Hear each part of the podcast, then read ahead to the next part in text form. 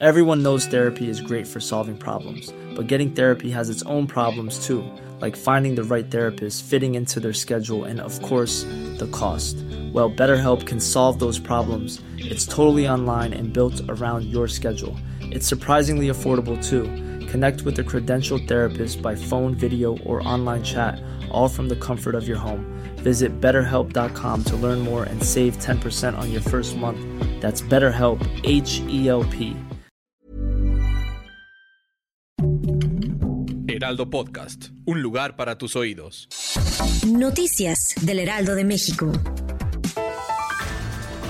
Esta mañana el presidente de México, Andrés Manuel López Obrador, señaló que el Tribunal Electoral del Poder Judicial de la Federación lo quiere censurar y sancionar si aborda el tema electoral. El mandatario arremetió diciendo que él también cuenta con una lista negra en la que tiene nombres de magistrados y jueces del Tribunal Electoral que actúan de manera deshonesta. Por otra parte, se le preguntó a López Obrador su opinión respecto a las declaraciones de Enrique de la Madrid, aspirante de la oposición, en las que compara la cuarta transformación con un virus. Sin embargo, el presidente no ofreció ninguna respuesta en torno al tema.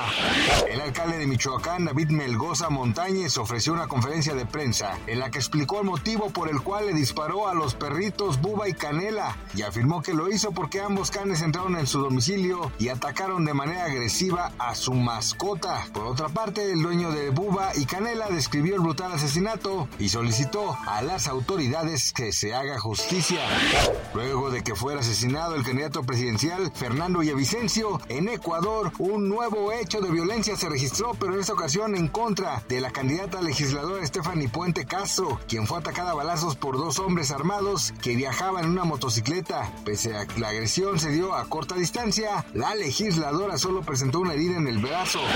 En entrevista con Javier Solórzano, el economista Gonzalo Hernández Licona habló sobre el nuevo informe del Consejo Nacional de Evaluación de Política y Desarrollo Social, donde se señala que la pobreza en México obtuvo una reducción del 16% e indicó que los tres puntos para que el gobierno mexicano lo consiguiera tienen relación con que México está en recuperación frente a la crisis del COVID-19. Hubo un aumento del salario mínimo, así como los programas sociales. Gracias por escucharnos, les informó José Alberto García. Noticias del Heraldo de México.